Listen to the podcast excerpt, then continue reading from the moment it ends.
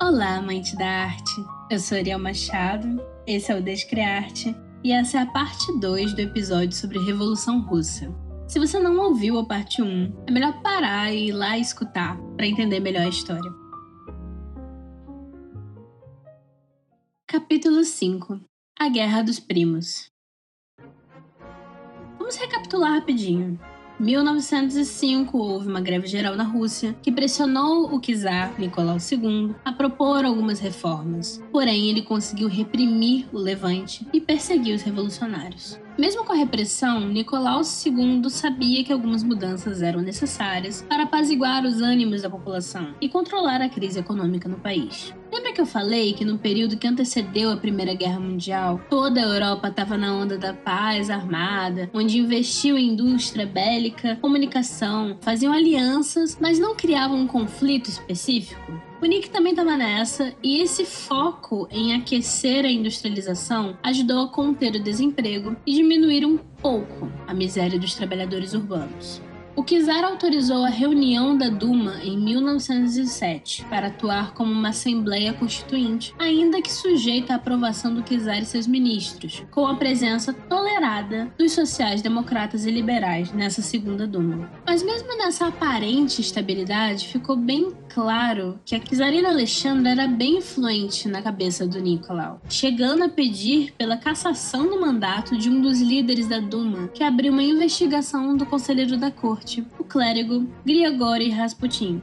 Nos bastidores da política, as críticas a Alexandra eram frequentes, e a czarina era acusada de ser uma marionete do Rasputin e até de ser uma espiã alemã infiltrada na corte Romanov para desestabilizar o Império Russo. Embora uma parte minha ache que isso é basicamente o machismo culpando a mulher, não sei se exatamente consigo sentir muita empatia pela Alexandra. Desculpe, czarina uma coisa sobre a Europa da época. Todo mundo era primo em algum grau. Então temos correspondência entre Czar Nicolau II com seus primos, o Guilherme II, que era o Kaiser da Alemanha, e o George V, que era rei da Grã-Bretanha. Numa versão moderna de grupo de zap da família, onde cada um vai resolvendo suas alianças. E no meio dessa grande família é mais um filho eu também sou da família, também quero conquistar terras e ter mais e mais recursos. E quem fica no meio desse fogo cruzado, nessa guerra dos tronos, somos nós, as pessoas comuns que pouco ganham com tudo isso. Além dessa questão familiar, tinha um rolê de pan-eslavismo, que era fortalecer a imagem russa de protetora dos povos eslavos do leste europeu. E também o fato de que haviam as alianças defensivas, numa doutrina desenvolvida por Otto von Bismarck,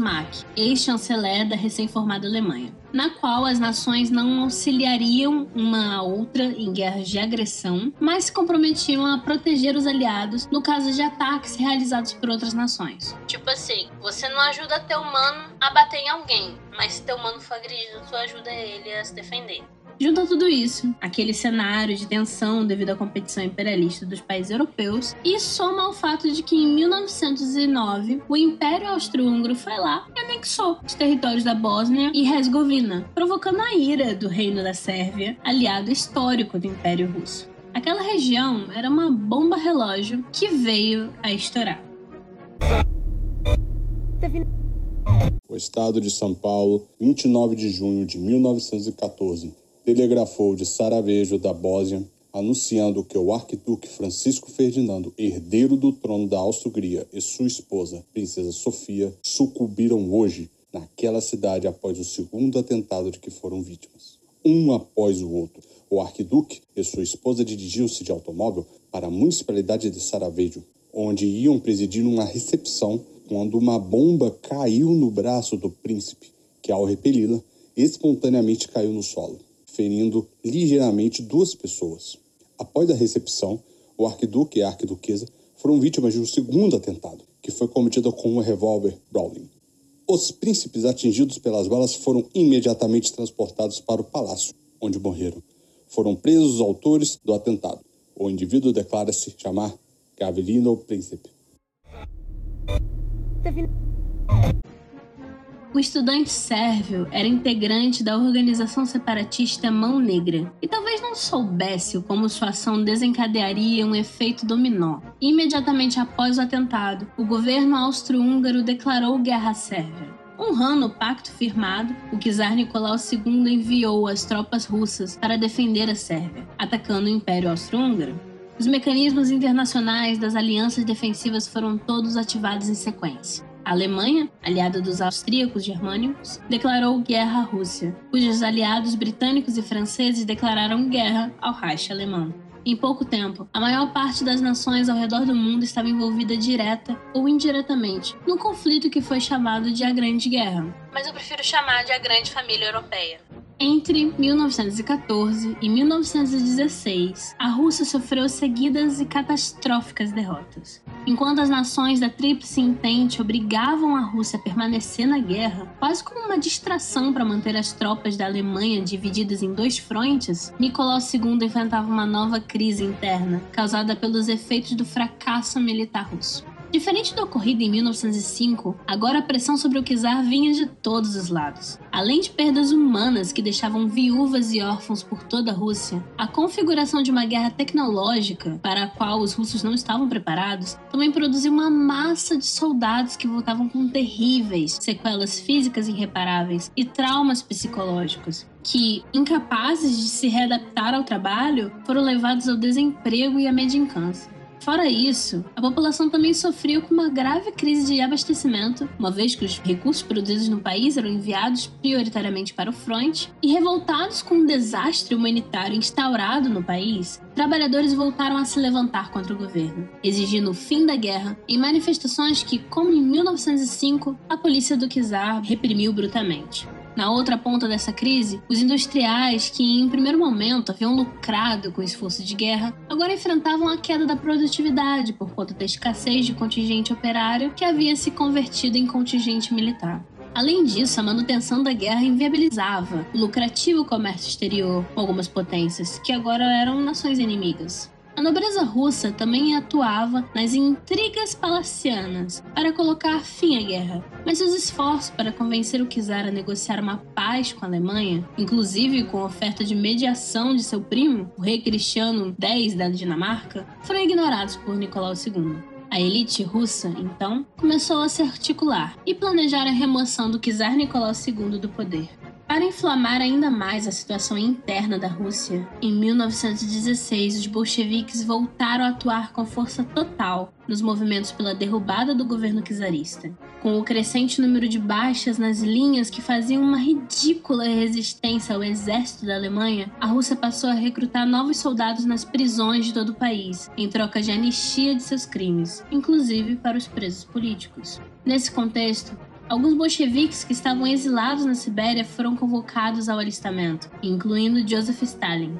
Na capital do império, que fora rebatizada de Petrogrado, o nome russo equivalente a Petersburgo, cuja etimologia alemã precisava ser evitada como parte da propaganda de guerra, Stalin foi atestado como inadequado ao serviço militar por ser uma pessoa com deficiência, mancando com a perna esquerda por uma má formação óssea congênita e possuindo também o braço esquerdo menor por conta de um atropelamento na infância. Foi então designado para um posto logístico de menor importância no interior. De lá, Stalin retomou as atividades junto à revista Pravda, onde, em consonância com o partido, passou a incitar todos os proletários da Rússia a transformar a guerra imperialista em uma guerra dos trabalhadores contra a burguesia. Ao mesmo tempo, aproveitando a instabilidade do regime czarista, diversos líderes políticos exilados começaram a articular alianças, organizar greves e outras formas de ação direta com os militantes dentro da Rússia, e semear as bases para seu regresso do exílio, entre eles os bolcheviques Vladimir Lenin e Leon Trotsky.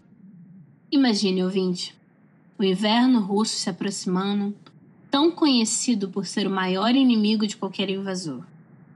Nos congelantes frontes não havia nenhum tipo de entusiasmo nacionalista. Você está em uma trincheira lamacenta, quando de repente do seu lado alguém fala com você. É, Tovariska, o fim. Estamos sem provisões, os alemães estão chegando.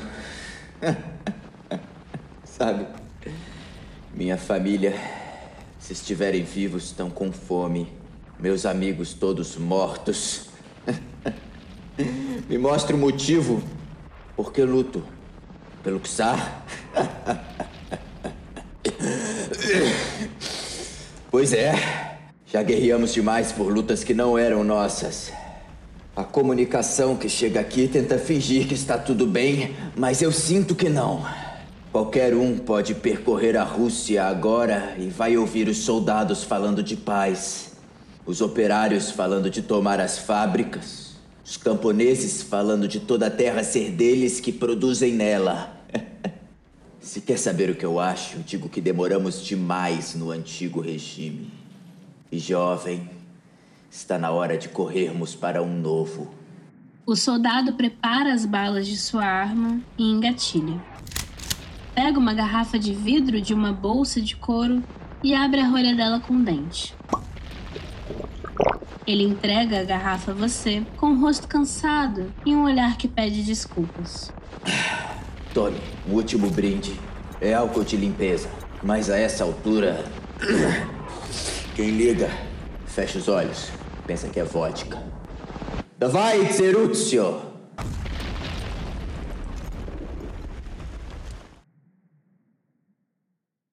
Capítulo 6 A Faísca Revolucionária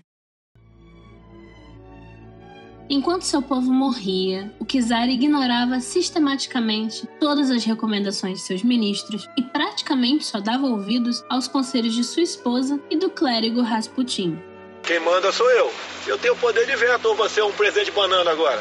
Acreditando que sua presença no campo de batalha poderia inspirar as tropas e ajudaria a elevar a moral dos soldados, o czar Nicolau II destituiu seu primo, também Nicolau Nikolaevich, um militar experiente e respeitado, do posto de comandante-chefe das Forças Armadas e assumiu pessoalmente a liderança do exército, partindo em setembro de 1915 para o fronte de batalha, onde se provou um estrategista militar tão incompetente como era na política. Enquanto Nicolau II brincava de general no fronte, enviando milhares de soldados para a morte em investidas inúteis contra as metralhadoras alemães, a administração interna da Rússia ficou sob tutela da czarina Alexandra.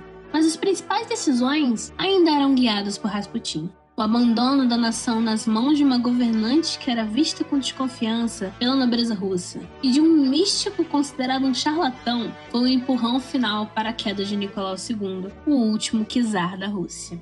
No livro de Mikhail Serhikin, Competing Voices from a Russian Revolution, temos a carta no dia 15 de maio de 1916 ao ministro Dmitry Shvev, assinada pela Liga das Mulheres Camponesas Desafortunadas. Não há registro dessa liga na história, mas é provável que esse nome seja dado para esconder a identidade das autoras. O que ocorre? Nós, camponesas do solo russo, entregamos ao governo nossos maridos, nossos filhos, nossos irmãos, nossos pais. E agora isso não é suficiente para o governo. Vão nos exterminar com a fome, sem pão, sem carne, sem açúcar, sem nada. Eles começaram a pegar nosso gado e nosso último sustento. Como nós poderíamos sustentar a nós e as nossas crianças? Como poderíamos viver? No fim, o governo nos arruinará e dará tudo para os alemães. Nos proteja, nós escreveremos, nós vamos clamar, nosso governo nos roubou tudo. Escreveremos para nossos maridos, irmãos e pais nas trincheiras. Nós passaremos a palavra para eles. Salve-nos, salve-nos logo desse governo corrupto e traidor, antes que estejamos todos mortos. E acima de tudo, nos salve desse ministro traiçoeiro. Se você não tomar medida, nós vamos protestar. Atenda às nossas demandas e não demore. Nos dê pão, acabe com a guerra. Abaixo aos traidores, ministros traiçoeiros e o governo inteiro. Em dezembro de 1916, um grupo de nobres liderados pelo conde Félix Yusupov e pelo grão-duque Demetrio Pavlovich assassinou Rasputin. E o bicho demorou a morrer. Tentaram uns quatro métodos diferentes, o cara era vaso ruim mesmo. E afastou a czarina do trono. Enquanto isso, a Duma tomou para si a administração interna do império e negociou com Nicolau II uma transição para uma monarquia constitucional.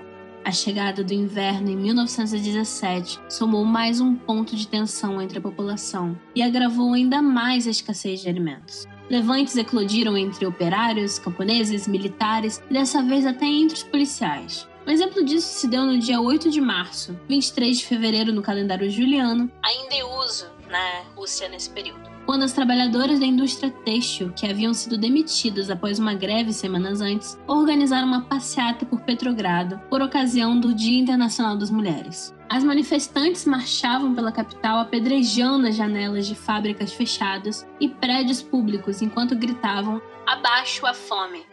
Enquanto a manifestação cruzou o caminho da guarda cosaca, a tropa de choque do Império Russo, os agentes da repressão abaixaram as armas e deixaram que as trabalhadoras seguissem com o protesto. Em meio a esta conturbada transição política, a bandeira vermelha começava a ser hasteada por toda a Rússia, e os sovietes voltavam a ganhar força. A fim de evitar uma tomada de poder pelos radicais bolcheviques, em março daquele ano, a quarta Duma pressionou o czar a abdicar de vez do trono. Tá, caiu a monarquia. Mas o poder não fica vazio. Rolava uma dança das cadeiras para tentar reestruturar esse regime republicano. No que ficou conhecido como Revolução Branca ou Revolução de Março. Fevereiro, no calendário juliano. Foi proclamada a República da Rússia e o deputado liberal Alexandre Kerensky se tornou o primeiro ministro do governo provisório. Os socialistas radicais do Soviete de Petrogrado exigiam a saída imediata da Rússia na guerra, bem como a abolição do serviço militar obrigatório, a criação de legislações que garantissem condições mínimas de vida e trabalho para os operários, uma reforma agrária que quebrasse o monopólio dos latifundiários sobre a produção rural e a separação oficial de Estado e Igreja. E Bem, isso não era exatamente o que estava nos planos do Kerensky, o que deixava tudo meio tenso. Nos meses seguintes à queda do Nicolau II, que foi mantido em prisão domiciliar no Palácio de Inverno com a família real num primeiro momento, ocorre a libertação dos presos políticos e Vladimir Lenin e Leon Trotsky voltam do exílio para se juntar a Joseph Stalin na liderança do Soviete de Petrogrado, sobre a máxima de todo poder aos sovietes, os bolcheviques começaram a organizar levantes por toda a Rússia, através dos sindicatos e ligas camponesas, para pressionar Kerensky a romper de vez com a elite do antigo regime.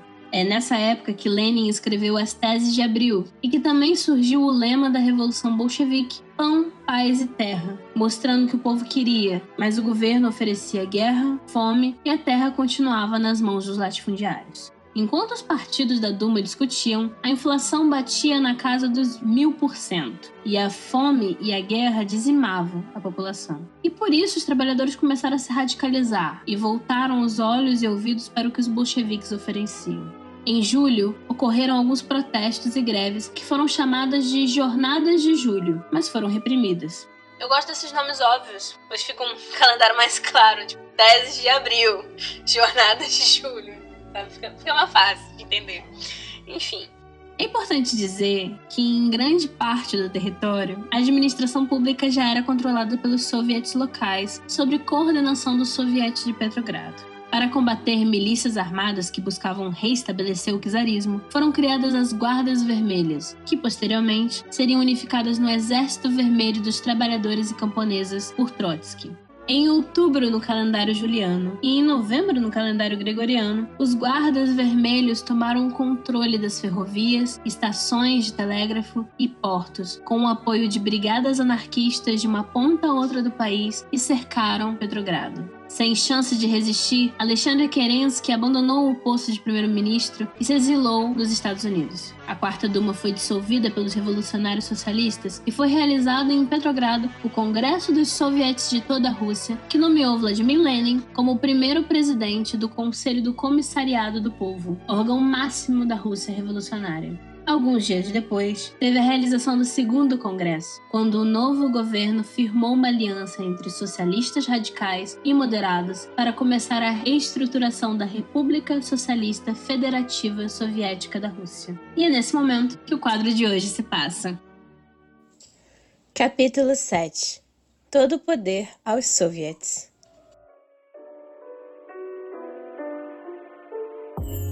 O quadro Lenin proclama o poder soviético no Palácio de Smolny é um quadro de Vladimir Serov, de 1952. É um óleo sobre tela com 160 centímetros por 120 centímetros, sendo sua largura aproximadamente correspondendo ao tamanho médio de uma pessoa deitada. É uma obra figurativa do estilo realismo socialista e mostra Lenin discursando para trabalhadores dentro de uma das salas do Palácio de Smolny. As figuras representadas possuem contornos suaves para simular a realidade, e se utiliza bastante luz e sombra para simular o volume das figuras. A obra pode ser dividida ao meio, onde na parte superior vemos toda a arquitetura neoclássica do palácio e na inferior a multidão de trabalhadores olhando para Lenin discursando. Na parte inferior, vemos Lenin do lado direito da tela, em cima de uma tribuna, ficando um pouco elevado em relação aos trabalhadores. Lenin está com o braço direito estendido em direção aos trabalhadores e em sua mão esquerda segura alguns papéis. Lenin é um homem de pele bege clara, com 47 anos, careca, com cabelos apenas na parte lateral e traseira da cabeça, com uma grande testa e sobrancelhas grossas que estão franzidas. Usa bigode e barbicha e todos seus pelos são castanho claro. Sua boca está aberta discursando. Veste um terno com gravata, ambos pretos. Atrás de Lenin na tribuna, nesta versão do quadro, vemos quatro trabalhadores que olham para ele com admiração. Todos homens de cerca de 30 anos, de pele bege clara e com casacas e chapéus. Mais embaixo, fora da tribuna, temos uma multidão de trabalhadores que se estende por todo o espaço do palácio. Todos olham para Lenin maravilhados, alguns de boca aberta, outros sorrindo. O artista reproduziu a ilusão da perspectiva ao produzir os rostos e cabeças cada vez menores, à medida que ficam mais para o meio do quadro, mais longe de nós observadores. Algumas figuras chamam atenção na multidão. Da esquerda para a direita, vemos um rapaz de uns 35 anos levantando um fuzil e olhando sorrindo para Lenin. Ao seu lado, uma mulher de pele bege pálida, loira, com cabelos presos em tranças, com a mesma expressão maravilhada, usando um chale branco.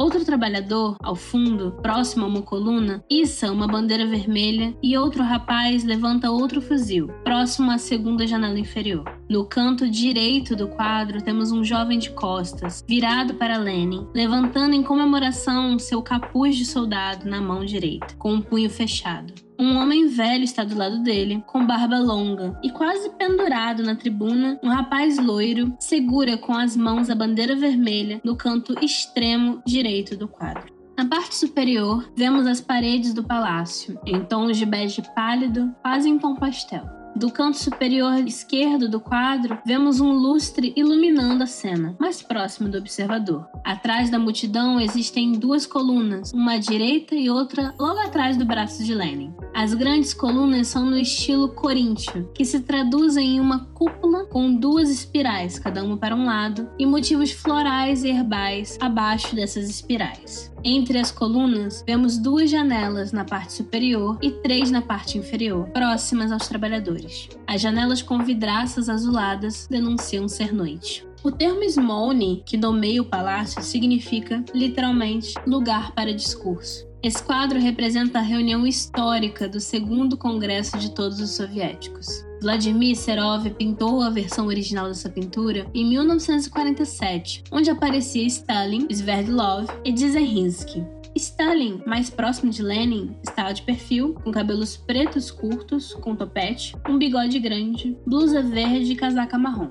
Sverdlov está do lado de Stalin, com cabelos ondulados e mais cheios que o de Stalin, com óculos redondos, bigode cavanhaque e blusa social verde. Dzerzhinsky está atrás dos três, aparecendo entre o ombro de Sverdlov apenas seu rosto magro de perfil, com testa larga, nariz fino e cavanhaque com longa barbicha. A pintura era tão importante que Mao Tse Tung foi presenteado com ela. Nas versões pintadas após 1956, após a morte de Stalin e a busca por destruir o culto à personalidade do mesmo, que tinha se formado na URSS, as figuras atrás de Stalin foram substituídas pelos trabalhadores comuns não reconhecidos que descrevemos aqui no quadro. O artista Vladimir Serov era uma criança de 7 anos quando a Revolução Russa de 1917 aconteceu e teve toda sua formação artística durante a URSS, sendo um membro da Academia de Artes em 1954 e ganhando medalha de ouro do Ministro da Cultura em 1958.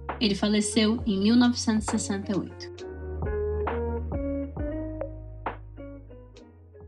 Capítulo 8 Os processos posteriores Sob a liderança de Lenin, a cúpula do partido sabia que a tomada de poder na capital não era o bastante para consolidar o novo governo. Portanto, as primeiras medidas do Conselho do Comissariado foram focadas em unificar a estrutura administrativa do país através dos sovietes locais. Essa ideia de uma política baseada nos sovietes uma república soviética, deu origem à organização que hoje chamamos de centralismo democrático, na qual os trabalhadores manifestavam suas vontades através dos conselhos locais, onde eram eleitos delegados para as cúpulas regionais, que por sua vez enviavam seus representantes para os congressos nacionais do partido. Nesse processo de decisão, as discussões partiam da base para o topo da pirâmide política e o debate era livre e acalorado. Porém, uma vez tomada a decisão, ela era seguida por todos os membros do partido de forma unificada.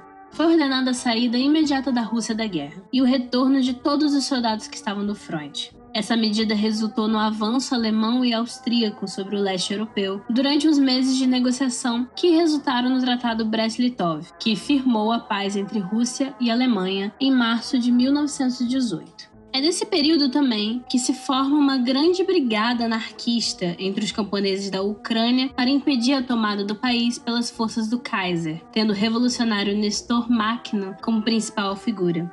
Com o retorno das tropas para a Rússia, o ministro da Defesa Leon Trotsky unificou as guardas revolucionárias e criou o Exército Vermelho para defender a integridade da revolução contra as forças reacionárias. A estratégia adotada pelo governo para combater fome desemprego e conter a inflação começou com a nacionalização e a estatização dos meios de produção de toda a Rússia, tanto as fábricas quanto as terras do campo. Nas zonas urbanas, a nacionalização resultou no controle direto das fábricas pelo Estado, que direcionou a produção nacional para a recuperação da infraestrutura do país e para a produção de material bélico para garantir a defesa da revolução. A expansão da indústria de base também tinha o intuito de promover um cenário de pleno emprego no país, onde ajudava a combater a miséria e aquecia o comércio local das cidades, chegando ao ponto da criação da lei que instituiu o trabalho obrigatório em toda a Rússia. Na zona rural do país, foi realizada uma reforma agrária em moldes quase capitalistas, uma vez que as terras não foram coletivizadas, mas distribuídas entre as famílias camponesas com título de propriedade, o que preservava a produção agrícola e, ao mesmo tempo, diluía os latifúndios e consolidava o apoio do campesinato ao partido. Como política monetária, o governo estatizou todos os bancos da Rússia e promoveu uma campanha de congelamento de preços. Frente às críticas desse pacote, feita pelos socialistas mais radicais,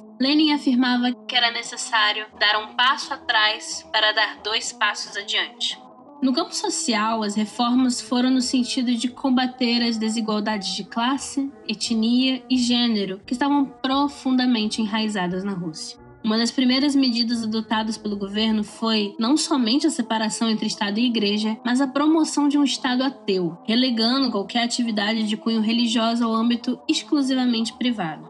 A intenção dessa reforma na estrutura do Estado era afastar a influência da Igreja Ortodoxa na política, além de combater o controle ortodoxo sobre a população e abolir a discriminação religiosa na Rússia, que historicamente era uma nação multicultural. Isso também se refletia nas políticas promovidas pelo Comissário do Povo para as Nacionalidades, Joseph Stalin, que instituiu a igualdade racial e oficializou a Rússia como um Estado plurinacional. Stalin também defendeu a autodeterminação dos povos de todas as antigas províncias imperiais, das quais a Finlândia foi a primeira a declarar sua independência. Outras duas figuras importantes nessas reformas sociais foram a professora e escritora Nadezhda Krupskaya, uma das mentes por trás do processo revolucionário desde 1905 e que promoveu a universalização do ensino básico e superior na Rússia, quando foi nomeada comissária do povo para a educação, e a congressista Alexandra Kolontai, uma importante revolucionária bolchevique, sobrevivente do massacre do Domingo Sangrento e responsável por promover dentro do partido as principais principais políticas de igualdade de gênero da Revolução, como o combate à violência doméstica, promoção da igualdade salarial entre homens e mulheres, a legalização do divórcio e do aborto e a criação de creches, lavanderias e cantinas públicas para abolir a obrigatoriedade do trabalho doméstico feminino.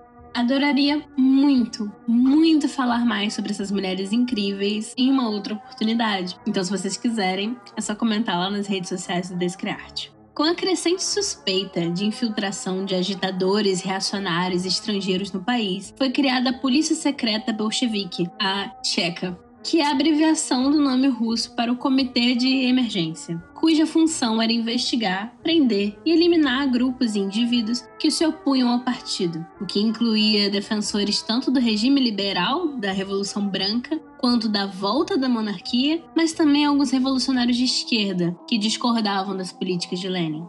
As ações repressivas coordenadas entre a Tcheca e o exército ficaram conhecidas como Terror Vermelho e motivaram críticas não só por parte da comunidade internacional, mas também dos socialistas dentro e fora da Rússia. Como é mostrado pelo relato da militante teórica anarquista Emma Goldman durante sua passagem pelo país em 1918. O Terror Vermelho também marcou o início da separação entre Stalin e Trotsky. Em meio a essa tensão, a família real, deposta pela Revolução de Março, continuava em prisão domiciliar, cujo regime foi endurecido com a Revolução Bolchevique. Em 1918, Nicolau e sua família foram transferidos para uma casa modesta, enquanto os revolucionários debatiam se ele deveria ser levado a julgamento, exilado ou executado para eliminar qualquer chance de restauração Romanov. Em julho daquele ano, sob ordens de Lenin, todos os membros da antiga família real foram assassinados por soldados do Soviete Regional dos Urais. Não caberia nesse episódio falar sobre toda a guerra civil russa que sucedeu nos outros anos e como que foi o estabelecimento da URSS e outros aspectos mais delicados. Mas caso desejem que eu fale sobre a arte que se desenvolveu após a Revolução, comentem por favor lá no arroba Descriartepod. Pós-fácil. O que fazer? Nesse momento em que a conjuntura política se mostra tão complicada, devemos pensar o que fazer. Essa situação precária onde o rico cada vez fica mais rico e o pobre cada vez fica mais pobre. Mesmo na crise, os bilionários mantiveram e até aumentaram seus lucros, enquanto o brasileiro médio teve que cozinhar a lenha, pois o gás está mais de 100 reais. A URSS cometeu muitos erros, mas é aprendendo com esses erros que a gente consegue avançar e entender os caminhos que a gente deve seguir. A realidade é dura, mas não devemos deixar isso nos desmotivar. Costumo me denominar como um, uma anarco-pessimista, pois entendo o como é difícil, no meio de tanta urgência, ter um plano.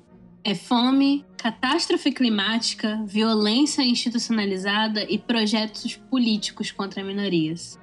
Mas, como diria Paulo Freire, que teve seu centenário esse ano, em 2021, eu recuso qualquer posição fatalista diante da história e diante dos fatos. Eu não aceito, por exemplo, expressões como é uma pena que haja tantos brasileiros e tantas brasileiras morrendo de fome, mas afinal a realidade é essa mesma. Não, eu recuso como falsa, como ideológica essa afirmação Nenhuma realidade é assim mesmo. Toda realidade está aí, submetida à possibilidade de nossa intervenção nela. Mas por que falar do passado? Como Sabrina Fernandes diz em seu vídeo, que está na descrição, a gente já lida com um consenso conservador, que opera na sociedade e disputamos esses discursos. A ditadura militar foi outro dia, historicamente, e implantou muito bem o medo de uma ameaça comunista. Estudamos história, pois isso faz a gente entender como chegamos até aqui. Eu acredito que não precisamos inventar coisas que o socialismo malvadão fez para tecer críticas. Houveram sim muitas falhas, mas a direita constantemente inventa coisas que nunca existiram, como um decálogo de Lenin. E isso tem um efeito duplo, tanto de distorcer a realidade, quanto de fazer parecer que os erros não foram erros suficientes, sabe? A esquerda tem que lidar com as contradições existentes. Precisamos falar delas, desmistificar certas imagens e a gente pode divergir e discordar, pois é através desse debate que poderemos pautar uma nova sociedade sem exploração e injustiça. É olhar o passado e pensar: foram erros de pessoas? De circunstâncias? O quanto de pressão capitalista ao redor gerou esse problema? O quanto isso foi algo que não foi pensado na época, mas que agora temos que pensar? A realidade não é binária. Tudo tem contradição. E temos que falar sobre isso com responsabilidade, pensando sobre como evitar as armadilhas. Teve muito problema, mas teve muita coisa boa também. Coisas que são capazes de nos dar esperança. A gente não precisa reinventar a roda. A história é uma ferramenta para observar o que foi feito e adaptar, modificar, melhorar. Lenin, no texto O que Fazer de 1902, afirmava sobre a necessidade dos meios de comunicação para despertar em todas as camadas um mínimo de consciência. A pessoa educada de sua realidade é capaz de transformar a sua realidade. Hoje temos meios de comunicação que podem atingir inúmeras pessoas. A necessidade mais urgente da classe operária é a de educação política. E se a mídia hegemônica é dominada pelos interesses de grandes magnatas, é na mídia independente e na colaboração que fazemos as comunicações. A consciência política e a noção de como somos oprimidos nos auxilia a não aceitar explorações.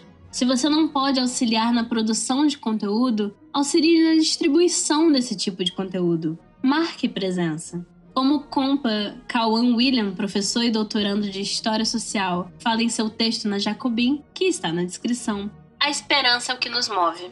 Não somos meros objetos de forças externas, mas somos sujeitos de nossa história. Muitos reproduzem a ideia de fim da história com a queda do Muro de Berlim, mas ao mesmo tempo, temos as comunidades indígenas de Chiapas, no Levante Zapatista, temos as experiências de Rojava, as experiências indígenas aqui no Brasil, os levantes no Peru e no Chile, que desafiam essas crenças e nos mostram que um outro mundo é possível. Olá, amantes da arte! Esse programa utilizou áudios de Hora News e Jornal da Record, além da última entrevista de Paulo Freire. Eu realmente adoraria poder falar mais sobre a história russa, os Romanov, sobre guerra civil, sobre arte, concretismo e tudo que se organizou posteriormente à Revolução, sobre design, enfim, vários aspectos desse jeitinho que o Descriarte faz. Eu quero saber de vocês se devo continuar abordando isso ou não. E lembrando, gente, eu tô fazendo um recorte extremamente pequeno em comparação a tudo que eu queria estar tá falando. Então, se vocês gostarem desse tema, vai no comentário do post no Instagram ou no Twitter, arroba e comenta Ariel, fala mais sobre arte e design e cartazes russos e tudo isso pois eu tenho muita vontade de abordar diversos temas, como por exemplo a questão de gênero, como foi tratada em diferentes períodos dos 80 anos da União Soviética. Enfim, você já sabe que para ajudar o Descriarte você pode mostrar para seus amigos, escutar lá na Aurelo, que é uma plataforma que remunera nós criadores por play, e você pode fazer também uma doação pelo Pix, pixdescriartepod.gmail.com. E acima de 5 reais, vocês podem pedir um salve, que eu lerei no fim de cada episódio, antes dos erros de gravação. O Descriarte tem voz e roteiro de Ariel Machado, com trilha sonora e edição por Liz 8-Bit. Participação de voz de Margot Moraes, Felipe Paixão e Gaia Paz. Um agradecimento especial a Thiago Gomes, que ajudou na concepção do roteiro. Começou a dar pigarro. É nervosismo, é sempre assim. Ah! Tá. Do Grupo Socialista Revolucionário Narodvan... Hum, peraí.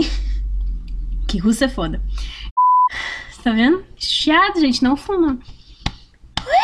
Eu tô respirando igual um trabalhador dessa época na indústria têxtil, entendeu? Tá tudo. Fiapo de tecido, tá tudo no pulmão.